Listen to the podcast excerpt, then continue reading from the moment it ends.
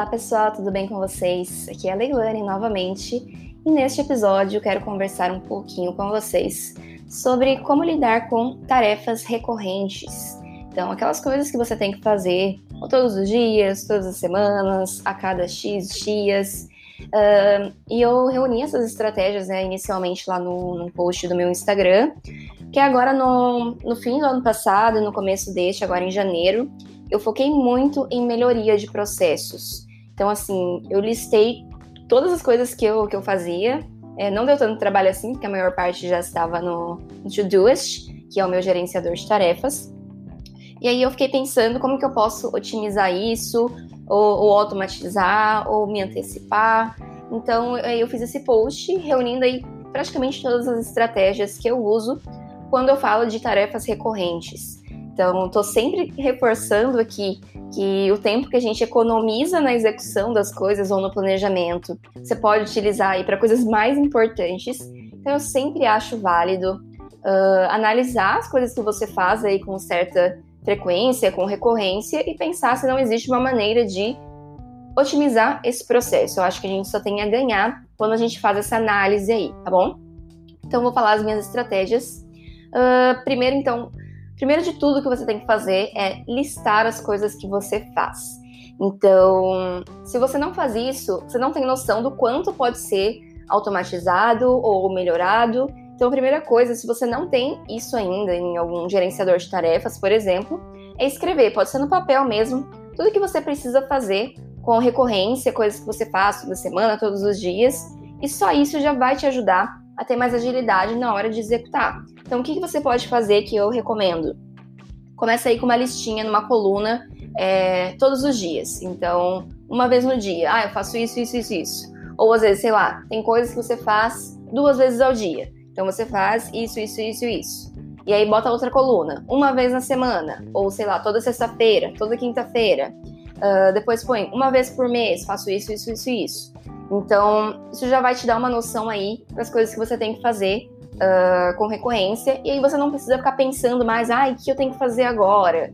É só seguir a lista ali da, das tarefas recorrentes. Então, você pode fazer só por esse modelo aqui, já vai te ajudar muito. Então, listar as atividades por recorrência. Se tiver um dia fixo, então toda sexta, toda quinta, coloca num, num lugarzinho separado, numa coluna separada, para te dar essa visão melhor. Se não, você pode fazer simplesmente ali uma vez por dia, é a coluna de uma vez na semana, a coluna de uma vez no mês, coluna de uma vez no ano, uma vez no semestre. Então, pensa aí, tudo que você faz aí é, de forma recorrente, mesmo que seja uma vez no ano, já vai te ajudar a, a otimizar isso e listar, então, todas essas tarefinhas aí que você tem que fazer com recorrência. Esse é o primeiro passo. Sem esse, não dá para pensar nos outros, né? Porque só de cabeça ali você não vai lembrar nem metade das coisas que você tem que fazer com recorrência. Então, liste, escreva no papel, no aplicativo, mas faça essa listagem aí das coisas que você faz com certa frequência e que você acha que pode aí otimizar. Segunda estratégia é criar checklists. Eu amo, amo absurdamente essa estratégia dos checklists. São basicamente listas de verificação para um conjunto de tarefas ou para um projeto maior né, que você tem que fazer a cada X tempo. Eu utilizo o Trello para armazenar meus checklists, tem alguns no, no Todoist, que é meu gerenciador de tarefas, mas principalmente o Trello. Então, eu tenho, por exemplo, checklist de viagem. Toda vez que eu vou viajar, eu tenho uma lista ali de itens básicos que eu preciso colocar na minha mala.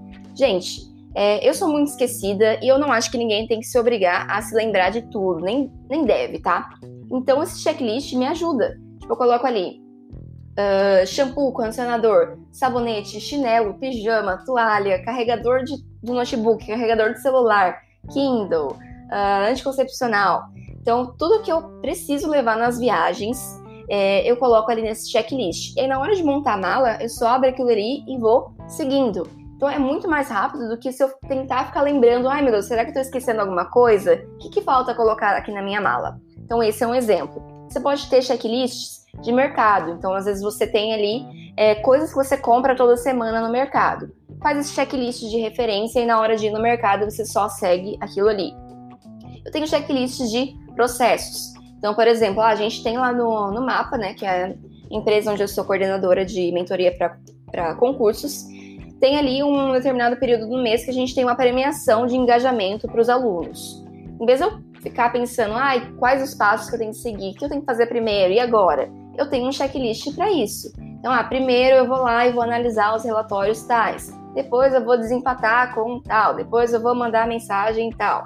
Então, assim, eu só sigo aquilo ali, eu nem marco como feito, tá? É só uma lista de referência. Então, é para isso que servem os checklists. Então, crie checklists para tudo aí que é um conjunto de tarefas, então, dentro de um, de um contexto só, né? Um projeto só, que você tem ali vários passos a serem seguidos.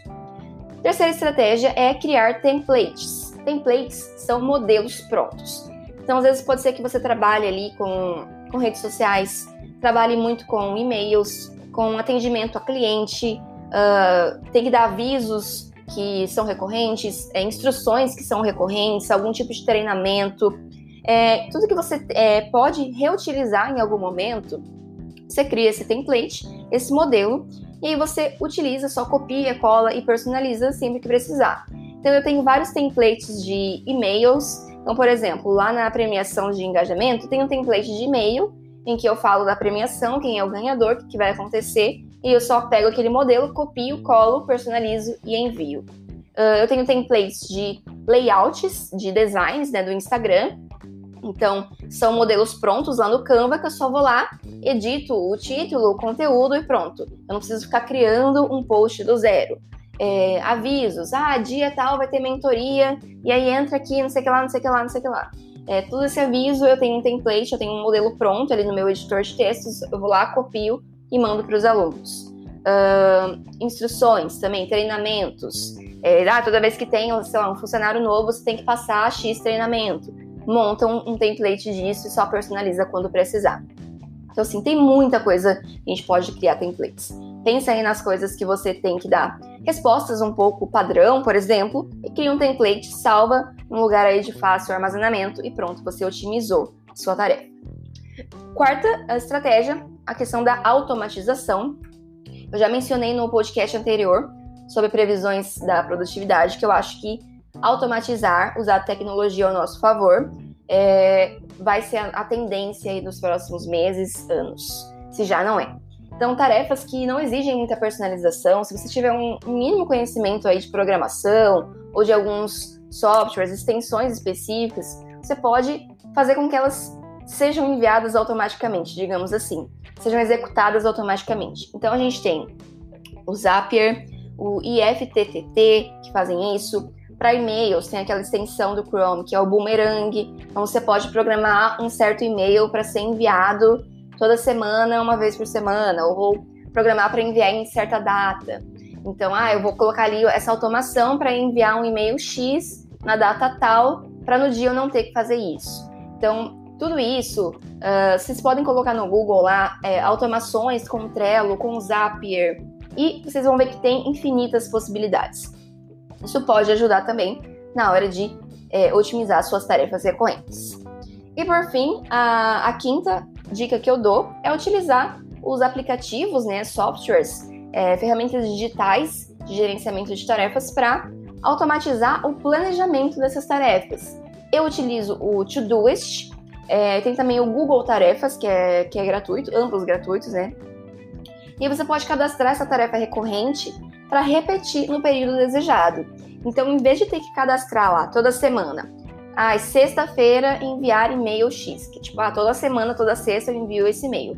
Você coloca uma vez lá e você insere essa configuração para repetir toda sexta-feira, para repetir todo dia, para repetir a cada X dias. Então você já se planeja com antecedência e não precisa ficar é, criando essa tarefa todas as semanas. Então é utilizar esses, é, essas ferramentas de tecnologia a seu favor, para não ter que ficar programando essas tarefas recorrentes toda semana.